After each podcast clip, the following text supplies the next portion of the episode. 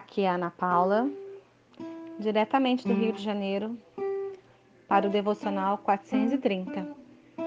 E hoje nós vamos falar de 2 Pedro, capítulo 2, onde Pedro nos escreve a fim de fortalecermos a nossa fé e esperança àqueles convertidos, judeus e gentios.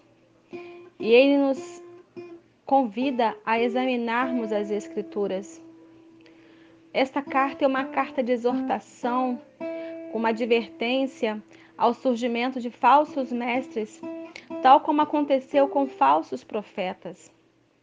Esses falsos mestres dariam falsos ensinamentos, falsas doutrinas, nos trariam ensinamentos que iriam nos afastar do Cristo. Mais um estudo que nos mostra que a palavra é atual e inspirada pelo Espírito Santo, uma vez que o apóstolo já nos advertia quanto à existência desses falsos ensinamentos. E não é o que tem acontecido nos dias de hoje? Tantos falsos ensinamentos, tantas falsas doutrinas, heresias querendo ser lançadas, todas essas querendo nos afastar do plano de resgate e salvação preparado por Deus.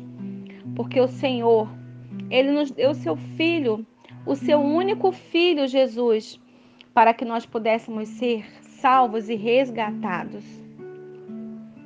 E lá no capítulo 2, a palavra nos diz assim, no versículo 4: Porque Deus se Deus não perdoou aos anjos que pecaram, mas havendo lançado no inferno, os entregou às cadeias da escuridão, ficando reservados para o juízo.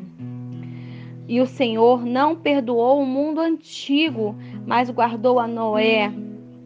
Noé obedeceu à voz do Senhor. Noé construiu a arca e no dia do dilúvio teve a sua família salva. Assim também o Senhor fez com Ló.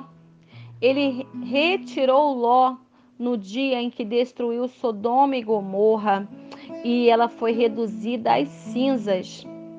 O juízo já está preparado para estes falsos mestres, esses falsos doutores. Assim, sabe o Senhor livrar da tentação os piedosos e reservar os injustos para o dia de juízo para serem castigados. É o que diz o versículo 9. Que nós venhamos examinar as Escrituras todos os dias, meditar na palavra, porque a palavra nos diz que eles agem como animais selvagens, eles xingam o que não entendem e como animais serão destruídos e pagarão com sofrimentos. Porquanto, se depois de terem escapado das corrupções do mundo, pelo conhecimento do Senhor e Salvador Jesus Cristo, forem outra vez envolvidos nela, vencidos, tornasse-lhes o último estado pior do que o primeiro. É o que o Paulo nos adverte quando você que já conheceu a palavra, já conheceu o plano de salvação, o plano de resgate do Senhor para nós, e mesmo assim retorna para os velhos rudimentos, para os velhos ensinamentos. O Senhor nos diz que é como se o seu estado estivesse pior do que o primeiro. Que nós venhamos estar cada dia mais ligados ao verdadeiro, à palavra, aquele que é o único caminho, a verdade e a vida. Ele tem para nós um plano de salvação, um plano de resgate.